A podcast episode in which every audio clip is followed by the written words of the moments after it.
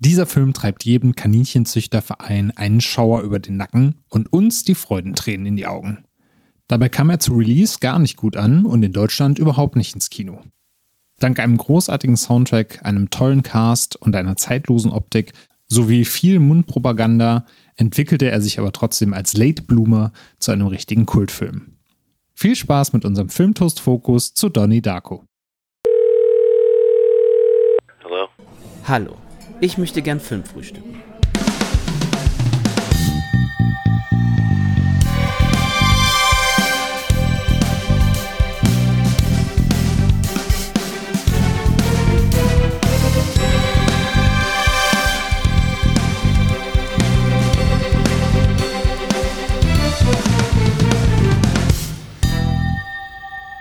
Hallo und herzlich willkommen zu einer weiteren Folge Filmtoast Fokus. Ich bin der Daniel von filmtoast.de und an meiner Seite habe ich heute einmal den Sascha. Grüß dich, Sascha.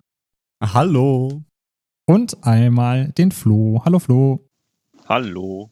Wir reden heute über einen Film, da kann man fast schon sagen, der hat einen eingebauten Kultstatus, nämlich Donnie Darko. Aber bevor wir jetzt äh, zum Film an sich kommen, äh, würde ich dann gerne mal wissen, was habt ihr denn sonst zuletzt geschaut? Abseits natürlich von Donnie Darko. Was gab es denn da Schönes bei euch? Also den letzten Film, den ich tatsächlich im Kino gesehen habe, ähm, das war Stillwater von Spotlight-Regisseur Tom McCarthy mit Matt Damon in der Hauptrolle. Kurze Werbung. Dazu findet man übrigens auch meine tolle, ausführliche Kritik auf äh, filmtoast.de. und ja, hat mir sehr, sehr gut gefallen. Ähm, und nicht nur sehr, sehr gut, sondern so gut, dass ich jetzt äh, dann spontan nach der Sichtung sogar gesagt habe, dass der, dass der Film irgendwie Film des Jahrespotenzial bei mir hat, äh, wenn es jetzt um die, um die Jahresbestlisten im Dezember geht. Ganz, ganz hervorragend. Matt Damon spielt dort ja, sage ich mal, so einen typischen Südstaatler, der, der irgendwie seiner Tochter, die in, in Frankreich offenbar unschuldig im Gefängnis sitzt, unter, unter die Arme greifen möchte. Und das klingt im ersten Moment so ein bisschen wie, weiß ich nicht, wie, wie Taken 4, ist aber äh, alles andere als das, sondern ist eine deutlich, ähm, ja, ist, ist mehr Kulturdrama, würde ich mal sagen. Gerade dieser Clash zwischen, zwischen USA und Europa, der wird hier sehr, sehr gut, äh, auch vor allem von Matt Damon dargestellt. Das ist wirklich ganz fantastisch und hat mich äh, restlos begeistert. Und ähm, ich weiß nicht, ob es damit zusammenhängt, dass ich jetzt, wie gesagt, nach, nach langer Zeit wieder im Kino war und dann natürlich auch so eine gewisse Freude einfach da ist, wieder äh, diesen Kino-Flair zu haben, aber ähm, den Film kann ich auf jeden Fall empfehlen. Äh, will jetzt aber auch nicht zu viel verraten. Wie gesagt, die Kritik findet ihr auf filmtoast.de. Da auf jeden Fall mal reinlesen. Genau, den habe ich zuletzt im Kino gesehen. Und im Heimkino habe ich jetzt neben, neben Donnie Darko mir noch einen Film angeschaut, äh, der mich leider nicht so, nicht so begeistert hat, ähm, nämlich Gundala. Ich weiß nicht, ob der euch, euch was sagt. Der lief, glaube ich, vor zwei oder drei Jahren auf den Fantasy-Film White Knights und war der einzige Film, ich war nämlich damals in München, den ich damals nicht gesehen habe, weil ich da mich äh, zu dem Zeitpunkt mit einem Kumpel in München getroffen hatte und da die Dauerkarte dann hat mal kurz sausen lassen. Ähm, den habe ich jetzt nachgeholt, den gibt's bei Amazon Prime. Ja, den fand ich eher so eher so mittel. Ich glaube, da soll ja so jetzt nach und nach so ein indonesisches Superhelden Cinematic Universe irgendwie aufgebaut werden. Äh, von daher waren das jetzt sehr sehr viele Informationen, die in diesen ersten Film gepackt werden ähm, die man vielleicht ohne große Kenntnisse da auch gar nicht so richtig verarbeiten kann. Und das war mir alles zu. Also es ist ein wunderschöner Film. Da war doch sehr viel dabei, was mich nicht interessiert hat und wo es, glaube ich, einfach, ja, wo man vielleicht auch einfach mal abwarten muss, was da noch kommt. Ja, Gundela kannte ich tatsächlich noch nicht, aber der klingt ja gleichzeitig abschreckend und spannend zugleich. Also werde ich auf jeden Fall, wenn es den auf Prime gibt, sowieso mal reingucken. Äh, Würde mich auf jeden Fall mal interessieren, was da die Indonesier mit ihrem eigenen Superhelden-Franchise so vorhaben. Sascha, wie sieht's bei dir aus? Was gab's da zu sehen? Äh, einiges. Äh, als letztes, ich gehe, ich bin ja regelmäßiger Sneak-Gänger. Und äh, da lief bei uns in Siegburg in der Sneak lief Tubab. Wenn man das so ausspricht, bin mir gerade nicht sicher. Das ist ein, eine deutsche Migrationsdramakomödie, nenne ich sie mal. Also es geht da um einen ähm, aus Senegal stammenden Mann, der ähm, ja aus dem Gefängnis kommt und dann sofort wieder mit der Polizei in Kontakt gerät und dann des Landes verwiesen werden soll, weil er keinen deutschen Pass hat. Seine einzige Möglichkeit, in Deutschland zu bleiben, besteht darin, jemanden zu heiraten. Aber da er niemanden kennt, beschließt er seinen besten Freund zu heiraten. So ein, so ein bisschen wie Chuck und Larry, sag ich mal, aber deutsch und ein bisschen mit Migrationszeug. Also die sind ein fake-schwulen Pärchen und müssen sich da dann vor den Behörden und vor ihren Freunden outen. Also es ist sehr deutsch alles. ähm, ja, aber war, also der hat seine Momente, aber hat auch ein paar Schwächen, die ja im Drehbuch, sage ich mal. Aber ansonsten hat er mir eigentlich ganz gut gefallen. Und auch im Heimkino ähm, bin ich ein bisschen in den Jahren zurückgegangen und habe mir äh, von David Lynch Eraserhead angesehen. Zum ersten Mal tatsächlich. Ich bin eigentlich nicht so der Lynch-Fan, aber der hat mir sehr gut gefallen. Also der ist ja sehr abstrakt und surreal. Also ist Lynch ja sowieso immer, dass man danach so denkt, so, hä? Aber ähm, der hat mir echt, der, ja, den fand ich gut. Ja, sehr schön. Der steht noch auf meiner äh, Lynch-Nachholliste. Da habe ich vieles, vieles von seinen Werken früher gesehen, als ich Filme auch noch nicht so einordnen und zu schätzen wusste. Deswegen äh, muss ich da auch nochmal ein bisschen was, was nachholen, beziehungsweise nochmal mit einer, mit einer Zweit- oder Drittsichtung beglücken. Oh, ist das schon der Pitch für unseren großen David Lynch Podcast? Unser, du meinst das äh, mehrteilige Regie-Reel? Ja, genau. Ja. Ich glaube, da brauchen wir 15 Stunden für pro Film. Höchstwahrscheinlich. Ja. Und haben wahrscheinlich ein paar Knoten im Kopf hinterher. Ja. Ja, bei mir war es tatsächlich im Kino Promising Young Woman. Da war ich mit äh, Simon drinne. Ich habe es nach einem Film schon seit langem nicht mehr so still im Kino gehört. Der hatte richtig Impact unterhaltsam, wenn man das so nennen kann, aber auf jeden Fall auch sehr emotional und hat für viele bedrückte äh, Leute im Kino gesorgt. Äh, Im Heimkino habe ich dann Possum endlich mal geschaut, der ja auch schon des Öfteren empfohlen uh. wurde, intern von unserer Filmtest-Redaktion. Da hatte ja, glaube ich, jeder von uns hat den irgendwie im Schrank und gekauft. Und ich habe ihn dann auch endlich mal geschafft, nachdem wir jetzt im letzten Podcast, bei den letzten Aufnahmen auch nochmal drauf gestoßen sind und Patrick mir den nochmal heiß gemacht hat. Und äh, ja, hält auf jeden Fall das, was der Hype, der interne Hype zumindest bei uns verspricht. Äh, aber auch ein Film, der mich so ein bisschen äh, sprachlos zurückgelassen hat. Der auch eine etwas bedrückende Geschichte hat. Ich gucke, glaube ich, ein bisschen zu viel depressives Zeug in letzter Zeit. Gut, dass ich noch Palm Springs im äh, Regal stehen habe. Vielleicht sollte ich den mal reinwerfen. Mal ein bisschen, bisschen gute Laune. Oh ja, der ist toll. Ich bin großer Fan von Palm Springs. Den kann ich dir nur ans Herz legen. Ja, sehr schön. Ja, aber wo wir gerade bei bedrückendem Zeug sind, den Film, den wir uns für heute vorgenommen haben, äh, der ist ja jetzt auch nicht von der positiven Sorte. Kommen wir doch mal zu Donnie Darko. Mhm. Ich habe eben schon gesagt, das ist ein Film, der äh, ja wirklich so als, als Kultfilm immer betitelt wird, der, glaube ich, auch schon, schon fast mit diesem Status auf den äh, deutschen Markt gekommen ist. Ähm, die Release-Geschichte dahinter schauen wir uns gleich einmal an. Mich würde einmal interessieren, wann hattet ihr die, äh, die erste Begegnung mit Donnie Darko und wie habt ihr von dem Film erfahren? Wie war so eure erste Sichtung, Sascha? Wie war das bei dir? Boah, ja, ich habe den das erste Mal gesehen, da habe ich, glaube ich, gerade, da habe ich im Abi gesteckt, also auch fast zehn Jahre nach dem ursprünglichen Release des Films, 2001. Ähm, und da haben wir halt immer so, ja, eine Filmabende gemacht mit ein paar Freunden und äh, aber da hatte ich noch nicht so, weiß nicht, das Interesse und nicht so das Auge dafür irgendwie. Und ich fand den gut damals, aber ich, also ich habe den nicht verstanden, weil der ist ja doch schon sehr irgendwie in sich verschachtelt und wirr. Aber ich kann mich daran erinnern, dass ich, dass wir den halt geguckt haben und danach saßen wir da und haben gedacht, okay, was machen wir jetzt? Was hat, hat jemand verstanden, was hier gerade passiert ist? Also er hat einen bleibenden Eindruck hinterlassen, aber ich habe ihn danach tatsächlich auch ein paar Jahre nicht mehr gesehen. Wie war das bei dir, Flo? Wann hast, wann hast du den wahrgenommen das erste Mal? Diese Filmabende, ne? Bei mir war es tatsächlich äh, eine ähnliche, ähnliche Geschichte wie bei Sascha. Ähm, ich muss dazu sagen, also bei mir ist es tatsächlich so, dass Donnie Darko auch heute noch so einen riesigen Stellenwert hat. Ähm, das liegt halt einfach auch daran, dass ich früher eben auch immer Freitagabends mit Pizza und Bier und zwei Freunden zusammensaß und irgendwelchen schrägen Scheiß geguckt habe. Das glaube ich, habe ich auch schon hier und da in einigen Podcast-Folgen erwähnt. Diese Freitagabende, die, die waren dann auch so für mich, äh, der dann doch relativ spät sich erst angefangen hat, für Filme zu interessieren, sage ich mal, diese ersten ausgiebigen Erfahrungen dann auch mit, mit Filmen. Also was es dann halt auch bedeutet, sich dann irgendwie mit Darstellern und Regisseuren auseinanderzusetzen, sich im Nachgang halt vielleicht noch hier und da äh, irgendwelche Interpretationen durchzulesen. Damals hatten wir dann halt wirklich solche Filme, die wir dann irgendwie äh, immer, immer gesehen haben, ob das jetzt Memento war oder ähm, Vincenzo Natalis Cypher oder eben schon den angesprochenen David Lynch und Mulholland Drive und Lost Highway und eben halt auch Donnie Darko. Ich sag mal so, diese speziellere Beziehung, die ich jetzt im Nachhinein aber immer noch zu dem Film habe, die rührt dann vielleicht auch einfach noch daher, so würde ich es mir zumindest erklären, äh, dass die Figur von Donnie Darko zu diesem Zeitpunkt halt auch genauso alt war wie wir. Also wir waren damals auch so, weiß ich nicht, 16, 17, 18. Ich glaube, Jake Gyllenhaal war 19 oder 20 während der Dreharbeiten, also auch ungefähr das gleiche Alter.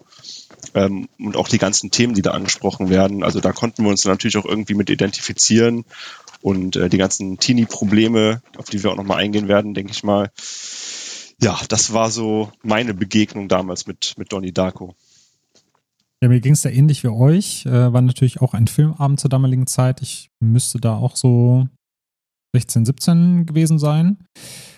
Und du hast das gerade schon richtig gesagt, Flo. Man war halt so im gleichen Alter, man konnte das irgendwie so ein bisschen mitfühlen, war selber vielleicht so auf dem, auf dem düsteren Trip oder auf dem Ebo-Trip, hat so seine Männlichkeit äh, entdeckt, beziehungsweise sich mit so den, dem männlichen Rollenbild so ein bisschen auseinandergesetzt in der Zeit.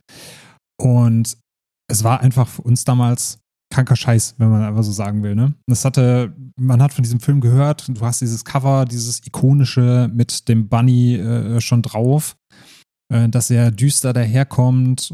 Alle Freunde haben drüber geredet, gesagt, er muss den Film angucken, totaler Mindfuck. Keiner weiß, was da Sache ist, keiner weiß, worum es da eigentlich geht. Mir ging es da beim ersten Mal auch so, als ich den gesehen habe. Ich wusste auch nicht so recht, was ich damit anfangen äh, sollte. Das hat sich dann zum Glück bei den weiteren Sichtungen äh, ein bisschen gewandelt. Ich glaube, das liegt auch daran, du hast es ja auch schon erwähnt, Flo, wenn man sich da mehr mit Filmen auseinandersetzt und auch dann auf andere Dinge achtet und nicht nur darauf achtet, ja, ja welche Fährte da zuerst gelegt wird, dann kann man sich da auch äh, auf einer anderen Ebene nochmal ein bisschen mit auseinandersetzen. Wenn man sich äh, so den Cast anguckt, äh, bevor ich jetzt mal zu den Details des Films komme, dann ist er eigentlich so aus heutiger Sicht äh, auch äh, mit, mit zahlreichen Stars gespickt. Ihr habt ja eben Jake Gyllenhaal schon erwähnt, der äh, als Donnie Darko in der Hauptrolle zu sehen ist. Seine Schwester ist auch mit dabei. Äh, die spielt tatsächlich auch seine Schwester im, im Film. Maggie Gyllenhaal, genau, die spielt Elizabeth Darko. Und ansonsten haben wir zum Beispiel als großes Zugpferd mit dabei Drew Barrymore, die dann natürlich zu der Zeit, als der Film rauskam, 2001 schon einen großen Stellenwert hatte. Beziehungsweise, ich glaube, ihre große Zeit war ja auch schon eigentlich wieder vorüber, oder? Genau, das war, das war kurz nach Drei Engel für Charlie. Ne? Ich glaube, das war so der, der Wendepunkt. Ich glaube, bei, bei Scream ging es eigentlich noch. Auf jeden Fall Drei Engel für Charlie, da ging es, glaube ich, langsam abwärts. Aber es war auf jeden Fall so mit zu der Zeit das äh, bekannteste Gesicht. Und ich glaube, an der Stelle können wir auch schon mal einmal einhaken, äh, weil Sascha, ich glaube, du möchtest da gerade auch für Jake Gyllenhaal einmal eine kleine Lobpreisung halten. Ja, auf jeden Fall. Also ich meine, Jack Gyllenhaal ist ja bekanntermaßen ein, ein großartiger Schauspieler, der sowohl, und da, daher kommt meine Lobpreisung, die ich jetzt an ihn loswerden möchte, sowohl in vielen großen Produktionen mitspielt. Ich meine, man hat ihn das letzte Mal gesehen, zumindest ich aktiv im äh, Spider-Man Far From Home. Also es ist ja schon ein Blockbuster. Er ist schon ein großer Schauspieler, der halt auch ähm, in so AAA-Produktionen mitspielt. Aber er macht ja nicht nur das. Er macht ja ähm, ganz viel äh, in, diesen, in diesem Genre-Filmbereich und ich glaube, dass das macht ihn halt umso sympathischer, dass er halt nicht dieses Triple-A-Schauspieler-Dasein so forciert, sondern er, er, er nimmt ja absichtlich noch diese vielen äh, Rollen an, so zum Beispiel wie in Enemy von, von Villeneuve oder in Nightcrawler. Das, also sind, klar sind das große Filme, so, aber es ist halt kein Spider-Man, so in Anführungszeichen. Mhm, und ich ja. finde, das, das macht ihn, so gerade in dieser ähm, Genre-Filmkultur, macht ihn da echt zu einem der, der großen Schauspieler, den man halt auch dann immer gerne sieht, weil er immer abliefert und weil er immer irgendwie diese, die, ja, er, er, trägt ja auch so eine Melancholie in seinem Gesichtsausdruck, habe ich so manchmal das Gefühl. Deswegen finde ich ihn auch gerade für Donnie Darko halt einfach sehr, sehr passend gewählt. So, ich kann, ich kann eigentlich nicht aufhören irgendwie, wenn ich mir seine Filmografie hier gerade noch so angucke. Da sind halt immer mal wieder große Sachen dabei, wenn ich hier so Zodiac sehe, ne, Brokeback Mountain, äh, Spider-Man, äh, Prisoners, so das sind ja alles krasse Produktionen. In Day After Tomorrow hat er auch mitgespielt. Aber er macht dann halt auch eben andere Sachen und das, das gefällt mir an ihm. Ja, bei, bei ihm hat man immer irgendwie das Gefühl, also ohne jetzt andere Schauspieler damit diskreditieren zu wollen, aber bei ihm hat man immer das Gefühl, er macht wirklich nur Sachen, auf die er wirklich Bock hat. Und das merkt man dann auch einfach in jedem Moment. Das, das stimmt, da stimme ich der Lobpreisung auf jeden Fall zu. Ich finde ihn auch ganz großartig.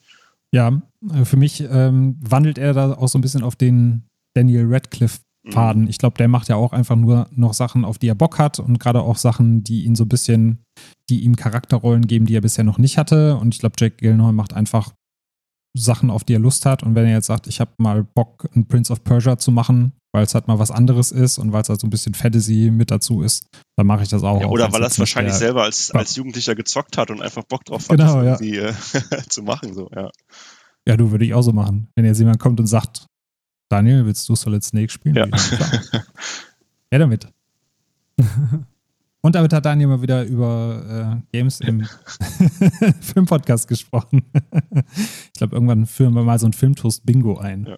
Äh, ist euch ansonsten denn, wo wir jetzt gerade bei den Schauspielern waren, noch ähm, ein anderer Schauspieler, eine Schauspielerin ins Auge gesprungen, die euch da besonders gut gefallen hat in der Performance, die wir jetzt noch nicht zu den großen Namen gezählt haben, die jetzt hier mitspielen aus heutiger Sicht? Ja, ich möchte eine, eine Lanze für Beth Grant brechen. so. Ähm, Beth Grant spielt nämlich die Kitty in Donnie Darko. Das ist diese furchtbar konservative Lehrerin. Ähm, auf die kommen wir gleich eh noch zu, zu sprechen. Und ich möchte an dieser Stelle auch nochmal anmerken, dass die eine völlig unterschätzte Schauspielerin ist, die ganz viele Nebenrollen spielt und so eine, so eine Character Actress ist. Also die spielt gefühlt immer dieselben Rollen, aber macht das halt so gut und mit so einer Überzeugung. Also ich habe jetzt letztens nämlich, deswegen ist mir das nämlich auch wieder aufgefallen, ich habe letztens noch mal einen meiner Lieblingsfilme gesehen, Little Miss Sunshine. Und da spielt Beth Grant nämlich von der ähm, von der Jury von der Little Miss Sunshine Wahl spielt sie nämlich einen ähnlichen Charakter, der genau so ist so und sie spielt in ähm, No Country for Old Men, da spielt sie auch diese alte Dame. Also das es ist so, so, so, so Kleinigkeiten. Ich finde, sie macht das wirklich großartig. Und deswegen gerade solche Charakter-Nebendarsteller werden, finde ich, gehen meistens sehr oft unter. Und äh, das wollte ich dann nochmal anmerken. Ja. Ja, vollkommen zu Recht. Sie hat ja auch ähm, ein, ein paar der ikonischsten Zitate, auf die wir gleich auch äh, zu sprechen kommen im Film. Und sie schafft es ja auch wirklich, dass man ihr diese Rolle vollkommen abnimmt und dass man auch so eine richtige Antipathie gegen sie entwickelt. Von daher da auf jeden Fall eine großartige, erwähnenswerte Leistung. Aber ich muss auch sagen, durch die Bank weg eigentlich ähm, alle Rollen. Also da ist jetzt keiner, der mir in irgendeiner Art und Weise negativ aufgefallen ist. Ja, Patrick Swayze natürlich auch noch zu erwähnen, der da irgendwie als, als schmieriger Life-Coach agiert, ähm, auch hervorragend. Ähm, aber auch ansonsten bis in die bis in die kleinsten Nebenrollen. Es gibt ja noch diesen Trigger-Effekt, den mittlerweile wahrscheinlich jeder kennt, dass das äh, Seth Rogans erste Rolle ist, der hier auch einen, einen Bully spielt. Ähm, aber ja, auch ansonsten muss man da einfach sagen, den Vater von Donnie Darko mag ich auch sehr gerne. Ähm, Holmes Osborne heißt er, glaube ich der hier auch äh, ja diesen typisch amerikanischen Vater irgendwie irgendwie äh, darstellt, diesen typischen Vorstadtvater mehr oder weniger, der sich dann auch irgendwie das Lachen nicht verkneifen kann, wenn, wenn sein Sohn beim Schuldirektor zitiert wird. Also das sind schon alles sehr, sehr gute Rollen, die wirklich eigentlich fast durchgehend wie die Faust aufs Auge passen. Ja. Mhm. Ja, und der auch gerade diesen, diesen Zwiespalt, den der Film aufmacht zwischen äh, konservativer Einstellung, aber gleichzeitig dann halt über jeden schlüpfrigen äh, Spruch lachen, sehr gut zur Schau trägt, ja bevor wir dann hier bei den Schauspielern schon zu tief in die Story rein müssen, können wir da gerne was drüber erzählen. Ich würde noch einmal kurz die großen Facts zum Film zusammenfassen und dann äh, beglückt uns Sascha gleich einmal mit der Story-Zusammenfassung, worum es in Donnie Darko denn überhaupt geht. Für die Leute, die fünf, die den Film noch nicht gesehen haben sollten. Und hier schon mal noch mal ein kurzer Hinweis: Wir spoilern. Das liegt daran, äh, dass der Film halt, wie wir eben schon mal gesagt haben, ja für den Anfang vielleicht schwer verständlich ist, wenn man den das erste Mal sieht oder wenn man auf gewisse Dinge nicht achtet oder fehlinterpretiert zu Beginn. Und Interpretation, das ist gerade bei dem Film ein gutes Stichwort. Deswegen macht es für uns dann auch nur Sinn, über den Film zu reden, wenn wir da auch ein bisschen drüber diskutieren und interpretieren können. Ja, wir haben es eben schon erwähnt, der Film kam 2001 raus, hat eine Laufzeit von 108 Minuten in der normalen Fassung. Es gibt noch einen Director's Cut, der äh, kommt so knapp über 120 Minuten raus, also nochmal 20 Minuten äh, länger, ich glaube 125 Minuten oder sowas, müsste das um den Dreh herum sein. Äh, Regie und äh, Drehbuch stammt von Richard Kelly. Der hat sich mit Steven Poster einen erfahrenen Cinematografen äh, dazu geholt, was dem Film, wie ich finde, auch gut tut, weil das war ja so mit einer von Richard Kellys ersten äh, Feature-Filmarbeiten. Und man sieht dem Film aber auf jeden Fall an, dass da jemand an der, an der Kamera äh, beteiligt war, der sich im Filmemachen schon auskennt und der auch schon bei größeren Produktionen mitgewirkt hat und das Ganze dann auch entsprechend inszenieren konnte. Komponist Michael Andrews sollte noch erwähnt werden. Einmal, weil der Soundtrack wirklich großartig ist und weil auch die Liedauswahl, die wir gleich auch noch kurz besprechen, äh, dem Film auf jeden Fall auch so einen gewissen Charme gibt und auch viel zur Atmosphäre beiträgt in gewissen Szenerien. Ja, insgesamt hatte der ähm, Donnie Darko ein Budget von knapp 4,5 Millionen US-Dollar und wurde in nur 28 Drehtagen abgedreht. Da ging es also auch richtig flott zur Sache bei den Dreharbeiten. Wir haben bei der IMDb ein Rating von 8,0 von 10. Bei Rotten Tomatoes liegt der Film bei 86 Prozent und bei Letterboxd kommen wir auf 3,9 als Durchschnittswertung. Also alles sehr hohe Wertungen. Wir haben ja eben auch schon gesagt, äh, auf jeden Fall als Kultfilm bekannt und ja, sagen wir mal, größtenteils geliebt und beliebt. Aber worum es jetzt eigentlich geht, sofern man das schon in ein paar, ein paar äh, Worten zusammenfassen kann, das verrät uns jetzt einmal der Sascha. Ähm, auch ich werde nur eine ne grobe Zusammenfassung machen, weil wir gleich in der Interpretation ja sowieso auf die Details eingehen werden. Der Film spielt im Oktober des Jahres 1988 und äh, unser Protagonist ist Donnie Darko, wie man vielleicht schon vermuten konnte, gespielt von Jack Gyllenhaal. Erstmal erfährt man nicht so viel über den, sondern man weiß nur, okay, das ist der schlafwandelt, der geht zu einer Psychiaterin und der ist irgendwie in Behandlung. Man weiß nicht genau, warum, was da passiert. Und in seinem Schlaf begegnet ihm immer mal wieder ein, ähm, ja, ein, ein Hase, also ein menschengroßer Hase oder ein Mann in einem Hasenkostüm, da kommen wir später auch noch drauf zu sprechen, ähm, der ihm sagt, dass die Welt untergehen wird in einem Monat und ähm, der ihn dann auch immer dazu verleitet, Schlaf zu wandeln, in Anführungszeichen. Und in einer Nacht, wo ähm, er dann wieder Schlaf wandelt, fällt ein Triebwerk von einem Flugzeug aus dem Himmel und landet genau in Donnys, äh, Donnys Zimmer. Von da aus entwickelt sich dann diese Geschichte voller Abstrusitäten und immer weiter Visionen von diesem Hasen, der ihm regelmäßig sagt, dass die Welt untergehen wird. Und äh, das Ganze wird gepaart mit einer Coming-of-Age-Story, was meiner Meinung nach auch sehr gelungen ist, ähm, weil Donny ist halt ein Teenager, der immer noch zur Schule geht und neben seinen psychischen Problemen, in Anführungszeichen, weil auch da gibt es unterschiedliche Interpretationen, auch noch versucht, irgendwie ein normales Leben als Schüler zu führen. Ja, und ich muss sagen, wenn ich mich so an die Erstsichtung damals erinnere, ich habe ja schon anklingen lassen, den habe ich damals nicht so wirklich verstanden. Das liegt, glaube ich, auch daran, dass der einmal eben als dieser kranke Scheiß angekündigt wurde von äh, Freunden, die den vorab gesehen haben oder den auf DVD zu Hause hatten, den man unbedingt gucken muss. Und das hat mich auch so ein bisschen auf die falsche Fährte gelockt, denn ähm, wir haben ja so einen kleinen Mix aus äh, Sci-Fi-Film, Zeitreisefilm und Coming-of-Age-Story, wie du das schon angesprochen hast, Sascha. Und ich habe da viel zu viel den Fokus, glaube ich, auf dieses Coming of Age gelegt und die Tatsache, dass Donny halt psychische Probleme hat. Also bei mir war es dann so, dass ich dann gedacht habe, ja gut, diesen Hasen, den er sich da vorstellt, der ist halt vollkommen bekloppt und bin halt mit dieser Prämisse, der Typ ist durchgeknallt und nimmt Medikamente und sieht überall diesen Hasen, durch diesen Film galoppiert. Flo, weißt du noch, wie damals deine erste Interpretation ausgesehen hat?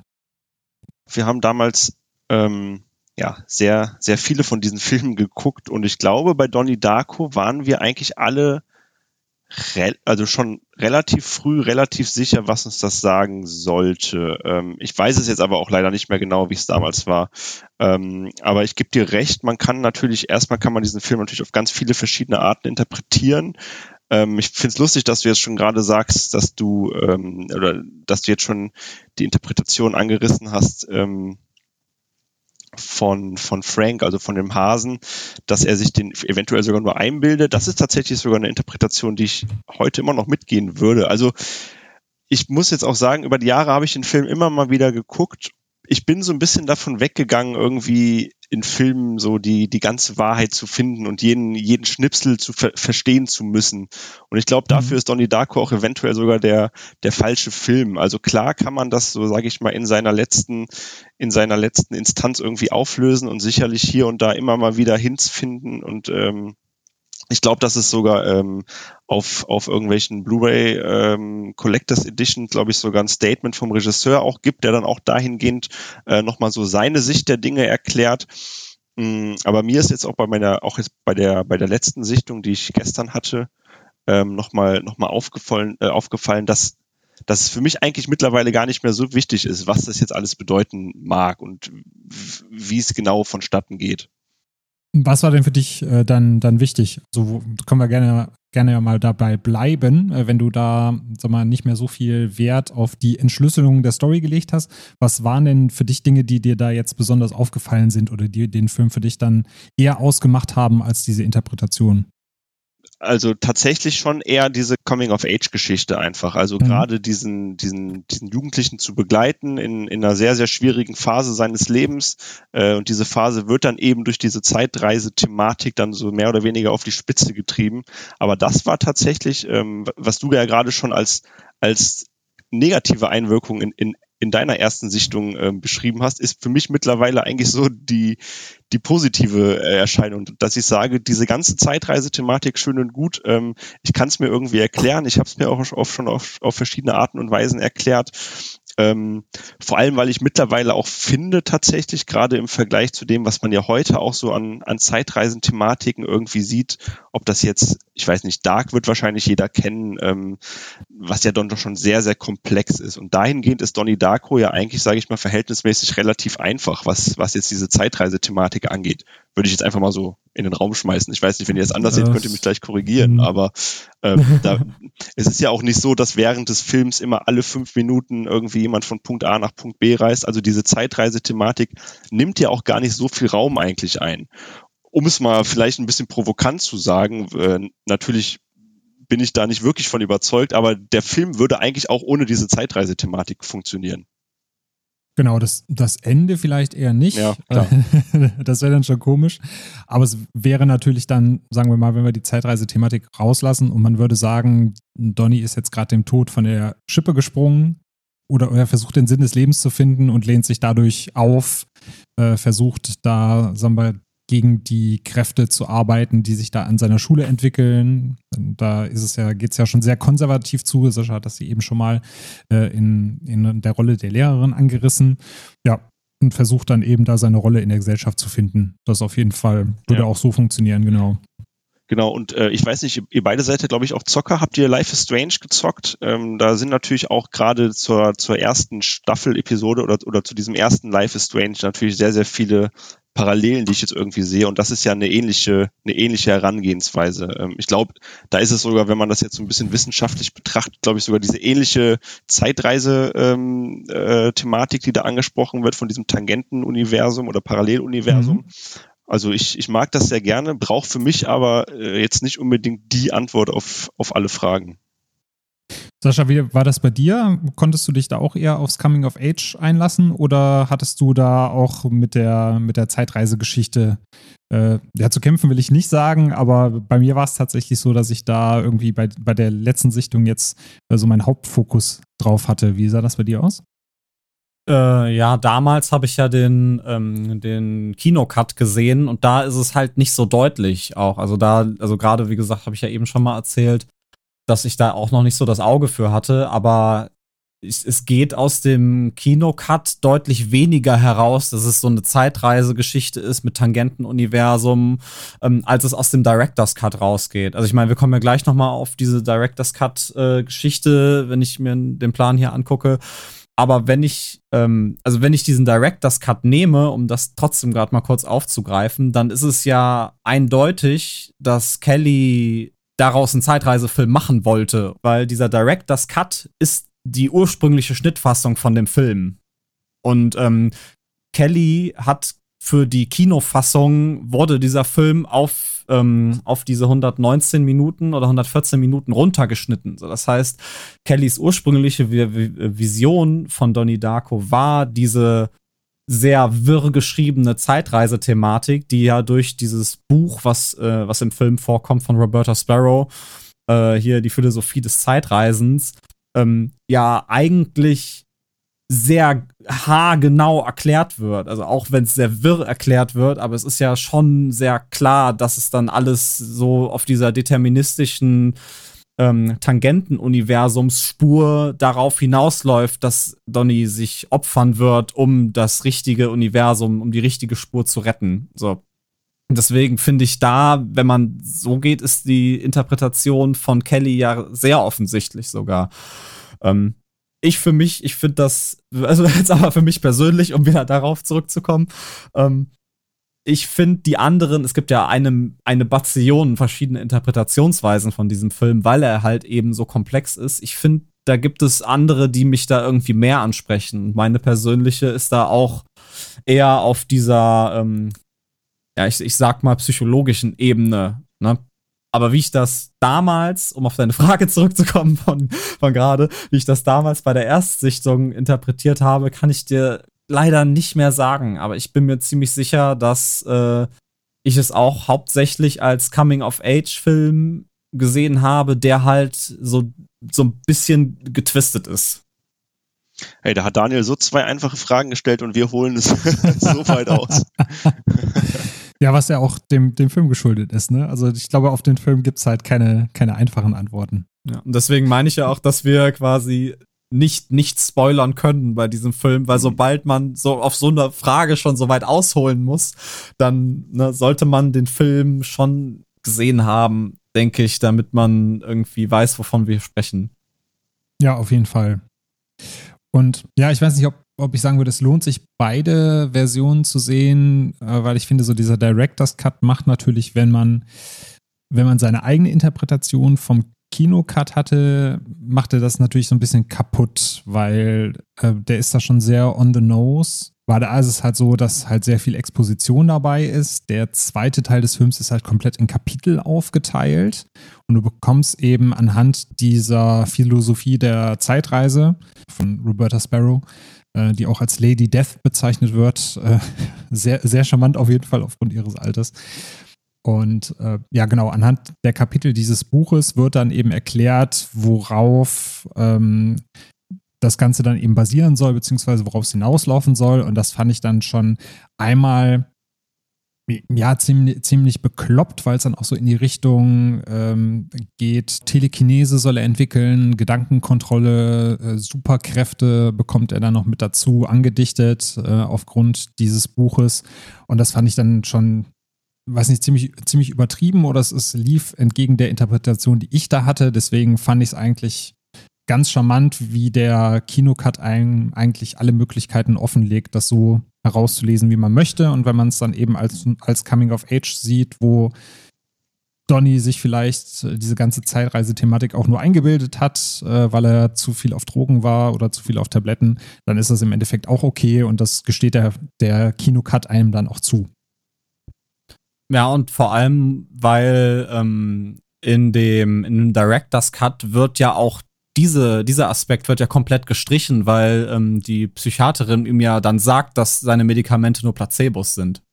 Ne? Ja, genau. Und das, deswegen, also ich, ich finde das, also um direkt darauf einzugehen, ich finde das nett, dass er das gemacht hat mit diesem Director's Cut, um halt eine Antwort zu geben für die Leute, die sich halt fragen, so, okay, was hat er sich denn jetzt wirklich dabei gedacht?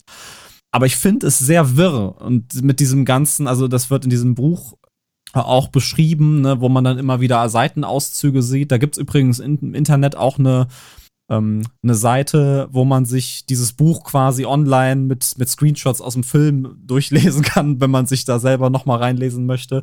Aber es geht so darum, es gibt ja diesen lebenden Empfänger, das ist Donny, so, und der muss halt, weil sich diese Tangenten-Universumsspur von der Primäruniversumsspur abgesplittet hat, muss er so ein Artefakt wieder zurückbringen in das andere Universum, was dann ja diese, diese Flugzeugturbine ist.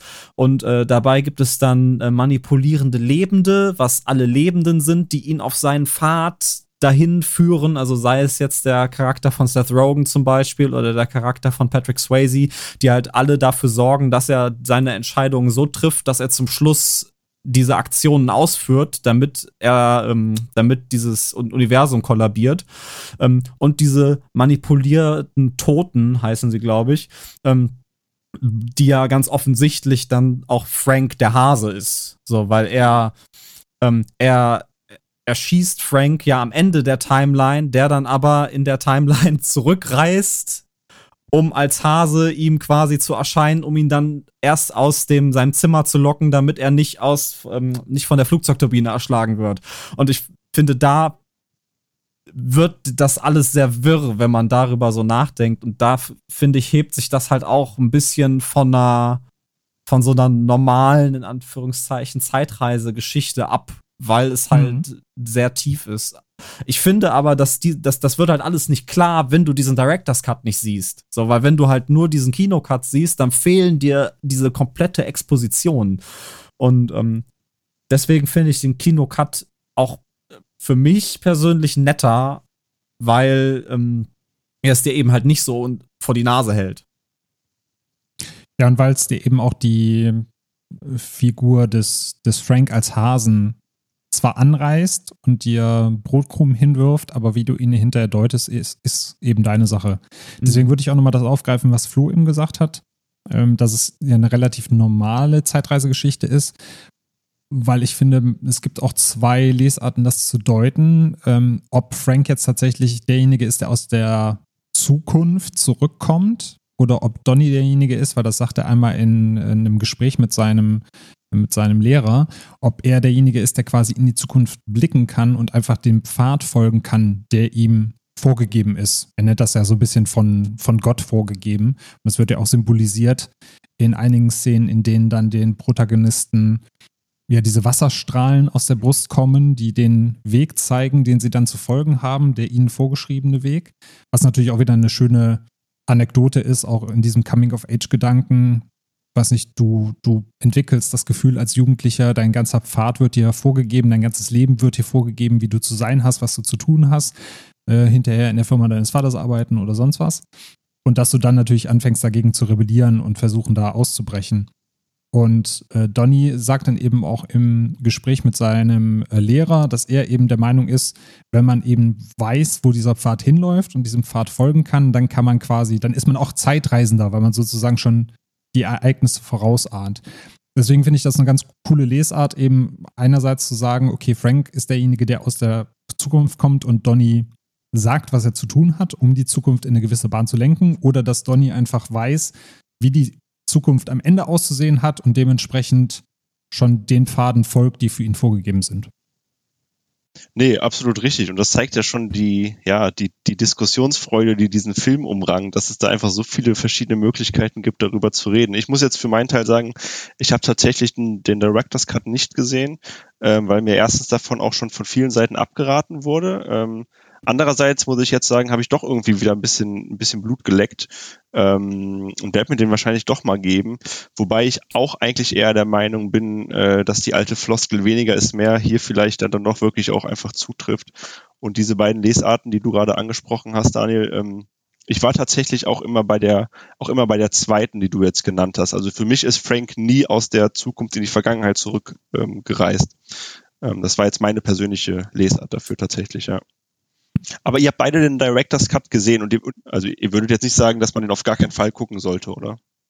Also ich sag mal so, also ich habe den Director's Cut vor ein paar Jahren mal gesehen und fand es dann halt also interessant, weil ich hatte den Film vorher auch schon länger nicht gesehen, ähm, dass das halt so ähm, so ein bisschen mehr ausgeleuchtet wird. Ähm, ich mhm. finde ihn jetzt nicht zwang, also ich würde nicht sagen, boah, nee, auf gar keinen Fall gucken, weil er halt auf jeden Fall ein paar Türen aufmacht, die, die ich doch sehr interessant finde. Ähm, aber ich denke, der, die Kinofassung von Donnie Darko ist in diesem Fall, äh, also die ist halt interpretationsfreudiger. Also mhm. du, bei dem anderen, da guckst du halt einen Film, wo dir das also auch nicht natürlich krass ins Gesicht gedrückt wird, was gerade passiert, aber dir wird sehr viel von dem genommen, was diesen Film so ausmacht, finde ich. Und das ist halt dieses, okay, dieses Rätseln, was denn jetzt gerade genau passiert und vielleicht mit jeder Sichtung, wo man es dann halt auch macht, vielleicht anders oder mehr interpretieren kann. Und gerade der Film, finde, bietet sich sehr für Mehrfachsichtungen an. Ähm, das fällt da natürlich ganz raus. Ähm, also ich, ich würde auf, also wenn man den Film mag und sich halt für, für die Sichtweise von, äh, von Kelly interessiert, dann kann man sich den auf jeden Fall angucken. Also es macht den Film jetzt nicht schlechter, aber es nimmt ihn so ein bisschen, so ein bisschen diesen Kick weg. Ja, man kann das tatsächlich so sehen, dass es, äh, wenn man es jetzt extrem betrachtet, zwei verschiedene Filme sind. Einmal dann dieser dieser offene, den du interpretieren kannst, wie du möchtest und wo du dir rausziehst, was du für dich brauchst aus diesem Film. Und der Director's Cut, der dir eben klipp und klar sagt, so ist es, das ist die Intention und genauso will ich, dass der Film gelesen wird. Und wenn du halt kein Problem damit hast und das so hinnehmen kannst, dann kannst du dir den Director's Cut ganz normal angucken und sagen, ja, war jetzt eine coole Erfahrung, ich habe ein paar neue Sachen mit dazu gewonnen und das war's, aber den ersten finde ich trotzdem cooler oder der Director's Cut gefällt mir besser. Aber es gibt ja auch Leute, die sind halt ein bisschen anders gestrickt, die sagen dann halt, wenn ich den Film gucke, dann überschreibt er sozusagen die Erinnerungen oder das Feeling, was ich beim, beim Original oder beim mhm. Kinocut habe und macht mir das halt so ein bisschen kaputt. Also es ist ja auch immer diese Frage, wenn, wenn etwas offiziell Kanon wird in irgendwelchen Franchises ja. oder so. Ja, dass dann die Leute steil gehen, weil sie sagen, das macht jetzt quasi die Erfahrung, die ich mit anderen Filmen davor hatte, macht es mir irgendwie kaputt oder mit Charakteren, die ich davor hatte.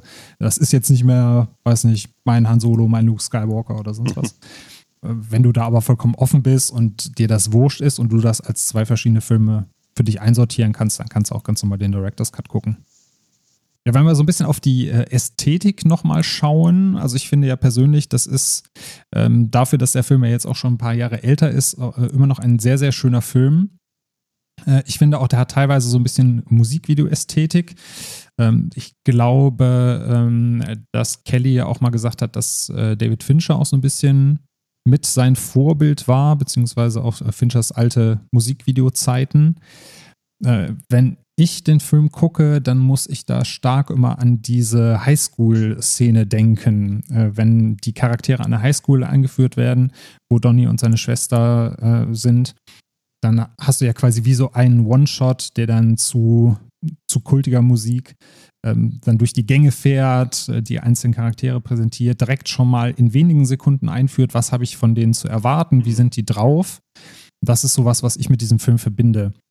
Äh, Flo, gibt es da irgendwie eine Szene, die dir so im, im Kopf hängen geblieben ist? Oder generell etwas, was den Look für dich auszeichnet? Ja, also man kommt tatsächlich eigentlich nicht drum herum, um genau über diese Szene zu sprechen, die du gerade äh, genannt hast. Die habe ich mir jetzt ja auch aufgeschrieben. Dies, äh, das, was du gerade gesagt hast, also dass da wirklich mit dieser Musik und mit dieser ähm, ja fast ähm, One-Shot-Fahrt da alle Figuren vorgestellt werden und das ja geschafft wird, ohne Worte, also wirklich einfach nur durch Bilder. Du, du siehst sofort, wer diese Figuren sind, welche Gruppen zusammengehören in dieser Highschool, wer die Streber sind, wer die Bullies sind, äh, wie die Lehrer miteinander agieren.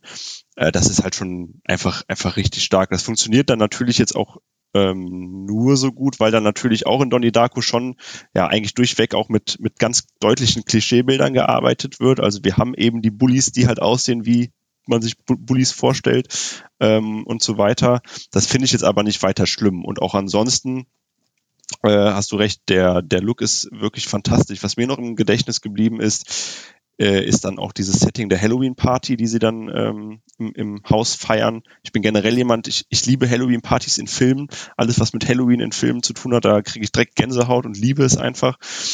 Ähm, und auch das ist einfach, einfach wunderschön gefilmt. Du hast dann die ganzen verschiedenen Kostüme der Leute ähm, und da kriege ich einfach immer wieder, ja, da macht sich Freude in mir auf.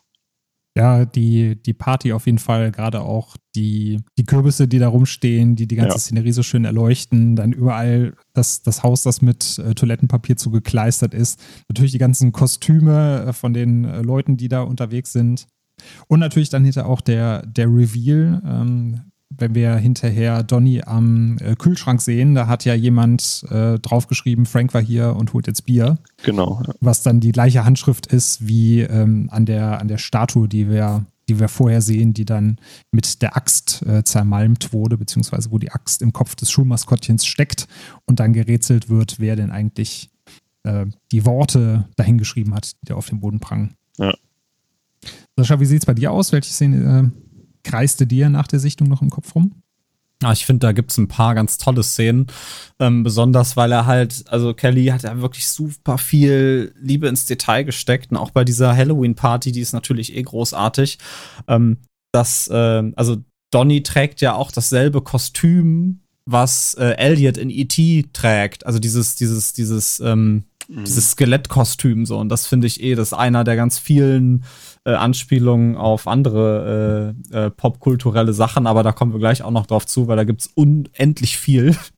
ähm, nee, äh, was, was mir am, also ich würde zwei Szenen auch herausstechen, die mir super gut gefallen haben. Das ist halt einmal ähm, die Szene, wo er im Unterricht ist und ähm, mit seiner ähm, ich weiß gar nicht, was sie unterrichtet, aber die, ähm, die, die, der Charakter von Beth Grant ist das ähm, die ich eben schon angesprochen hatte.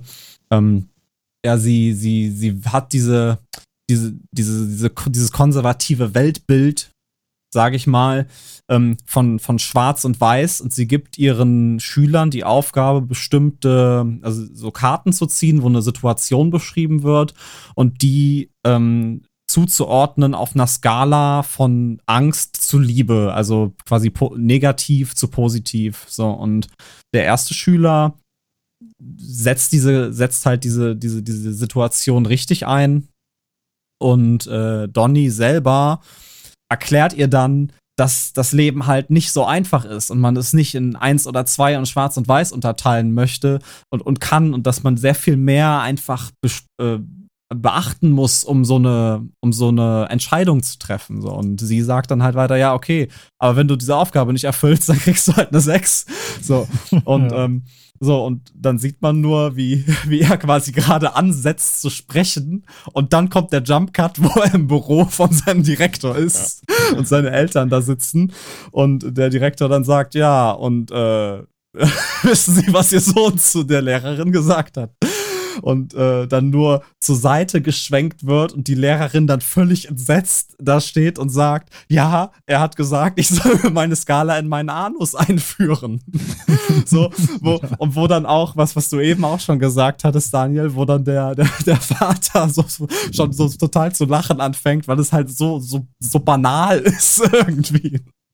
Also das finde ich ist eine ganz großartige Szene in diesem Film. Ähm, und anders, ähm, eine andere äh, Szene, die ich auch, äh, ich glaube, das, das, das, das, das lasse ich mit tätowieren. Äh, also natürlich nicht. Ähm, aber die Szene, wo äh, Patrick Swayze ähm, in der Aula steht und seinen Vortrag darüber hält, wie man denn endlich angstfrei wird und glücklich wird und das halt an diesen drei Schülern äh, so sich so ein Beispiel nimmt und Donny dann aufsteht und ans Mikrofon geht und ihm dann halt so echt zurechtweist, also auch auf derselben Art, wie er seine Lehrerin auch zurechtgewiesen hat, so mit so, ey, du kannst das doch nicht so machen und das ist, sie sind ein Abzocker und bla bla bla und macht ihn da halt vor versammelter Mannschaft fertig und endet dann mit der Zeile, ich glaube, sie sind der Antichrist.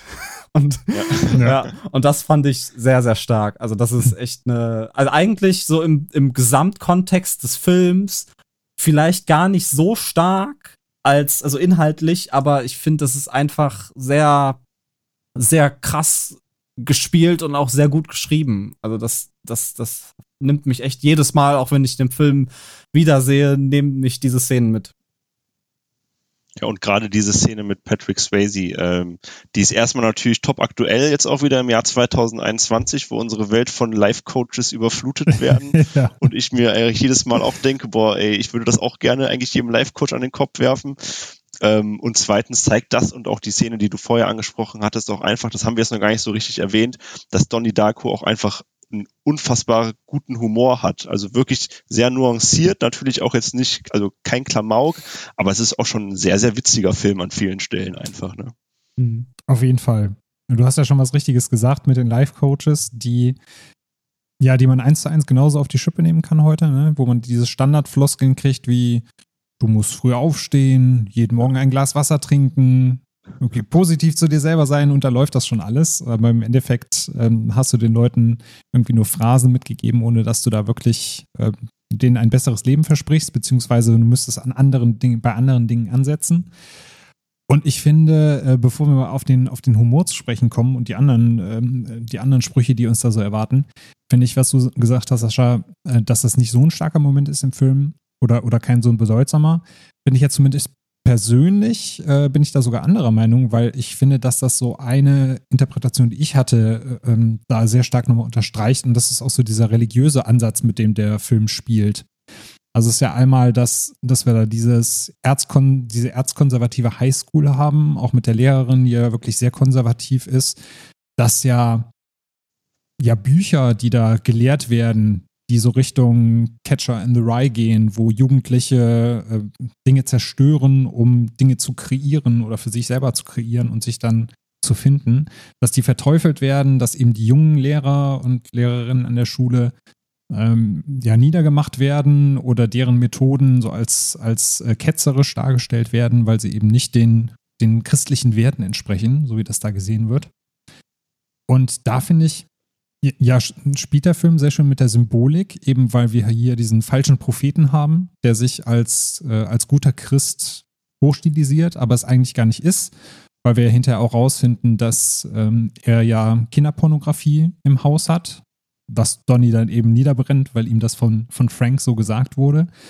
Und dass Donny in dem Sinne ja auch so, so Versuchungen ähm, vorgesetzt bekommt, und eben diese letzte Versuchung, äh, bevor das Haus abbrennt. Also man sieht halt, sie, sie waren im, im Double Feature im Kino und es läuft einmal äh, The Evil Dead und dann eben als zweiter Film The Last Temptation of Christ. Und da macht Donny sich eben zur letzten Versuchung auf und man hat hinterher natürlich dann diese, ja, fast schon wie eine Jesus-Rolle, dass er sich eben für die Menschen und für die Schicksale der anderen Menschen opfert, um eben diese Zeitlinie zu retten, wenn man im Director's Cut sprech bleiben möchte, oder eben um die die Leben der Menschen zu retten, die er auch so ein bisschen verkorkst hat durch die Dinge. Weil die Sachen, die er macht, die Überflutung führt natürlich dazu, dass die Lehrerin gefeuert wird.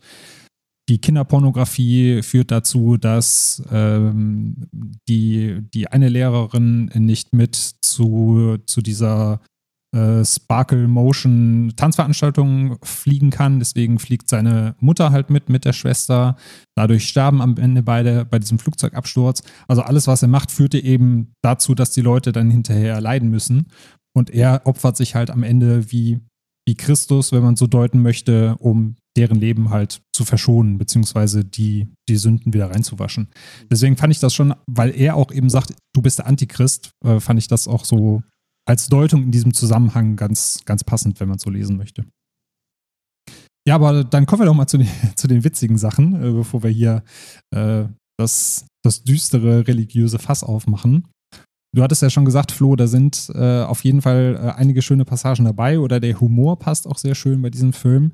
Äh, sind dir denn bestimmte Dialoge ähm, im Gedächtnis hängen geblieben, die du, die du da besonders positiv rausheben möchtest? Ähm, also du hattest ja auch äh, jetzt im, im, Vorgespräch nach dem Lieblingszitat gefragt. Da habe ich mir jetzt aufgeschrieben, ist jetzt vielleicht gar nicht so eine lustige Szene, aber ist natürlich, sage ich mal, der, der Klassiker, würde ich jetzt sagen. Ähm, die Gegenfrage von, von Frank auf die Frage, warum trägst du dieses komische Hasenkostüm? Die Frage, warum trägst du dieses komische Menschenkostüm? Mhm. Ähm, das bleibt einem natürlich immer wieder im Gedächtnis, wenn man, wenn man den Film sieht. Und jetzt aber zu einer, zu einer lustigen Szene, ähm, da kommt man natürlich auch nicht drum rum, um über diesen großartigen Dialog rund um die Schlümpfe zu sprechen. Ne? Also, wenn es dann darum geht, ähm, welche Rolle Schlumpfine eigentlich hat, ähm, etc., ohne da jetzt näher drauf eingehen zu möchten. Aber das ist natürlich ganz, ganz fantastisch und hat schon fast so ein bisschen ähm, ja, Lambok, Lambok-Feeling in mir ausgelöst, wenn es dann um Mehmet Scholl geht. Also ja. ja. Beziehungsweise ich musste an äh, Reservoir Dogs denken und die Like, like a Virgin-Diskussion. Ja. Stimmt, ja. Ja, das ich auch. Sascha, ähm, hast, hast du da noch ein Zitat äh, parat, was dir so im Gedächtnis geblieben ist?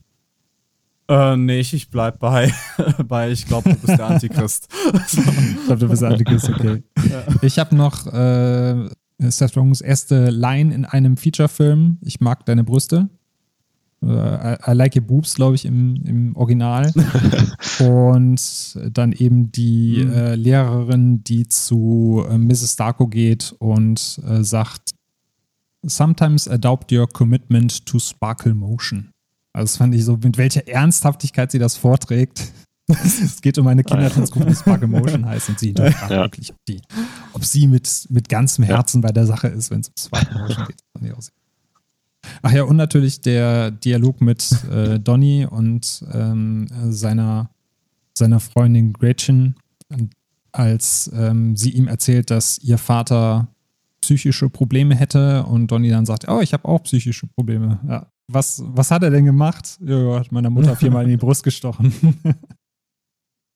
äh, Sascha, wie hast du denn die Beziehung zwischen Donny und Gretchen gesehen, konntest du da irgendwas äh, reininterpretieren, auch gerade im Zug des Coming-of-Age-Gedankens oder vielleicht sogar der Zeitreisegeschichte?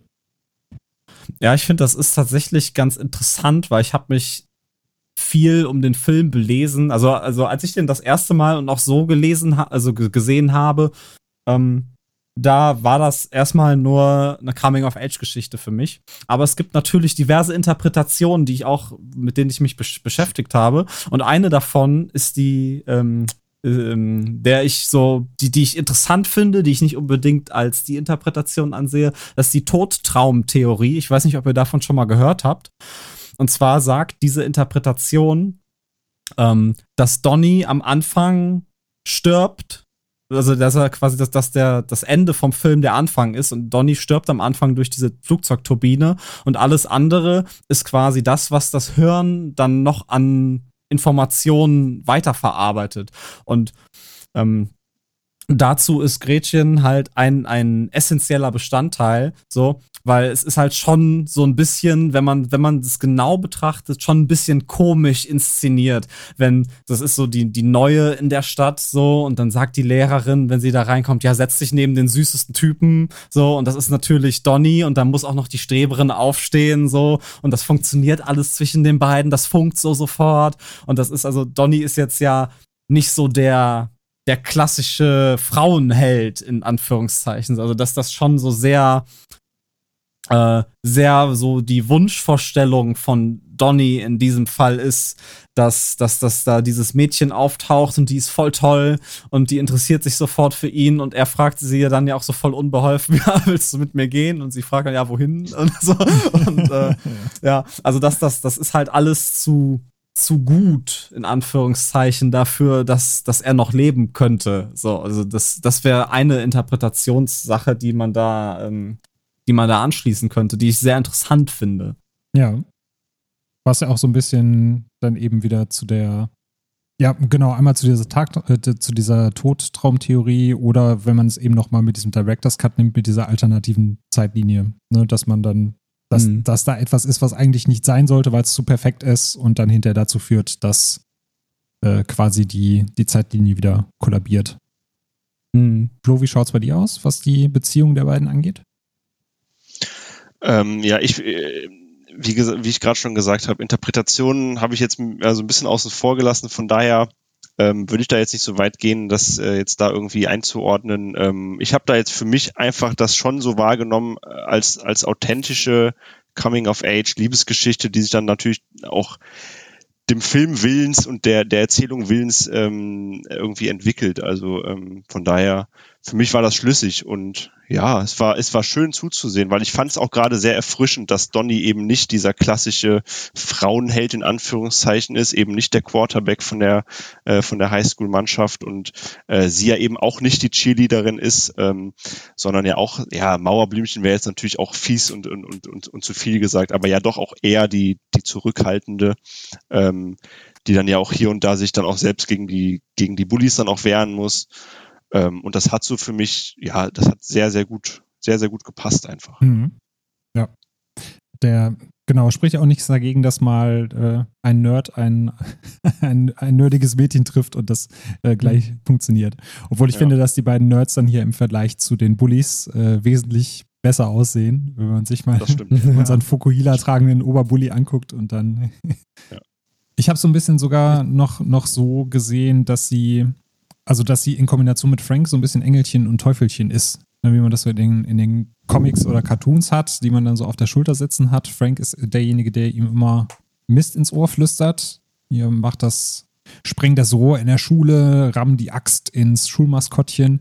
Und dass sie diejenige ist, die, obwohl sie auch so ein bisschen Hau weg hat und ziemlich viel Mist erlebt hat, trotzdem immer noch so ein bisschen versucht, was Positives im Leben zu sehen. Klar, sie strahlt jetzt auch nicht so die komplette Fröhlichkeit aus, aber sie ist so diejenige, die ihm ein bisschen das, das Licht in der Welt zeigt, in der dunklen Welt, die sie so hat. Also wenn man so will, Frank so als männlichen, aggressiven Part, den man so in seiner Jugend entwickelt äh, und gleichzeitig äh, Gretchen als, äh, als weiblichen Part, den man so in sich trägt oder den man auch, auch entwickelt, wo, Dadurch kommt es ja bei vielen in dem Alter auch dazu, dass man dann eben Verwirrungen erleidet und äh, nicht genau weiß, wo soll es hingehen, wer bin ich eigentlich. Und das finde ich, äh, fasst das eigentlich ganz gut zusammen.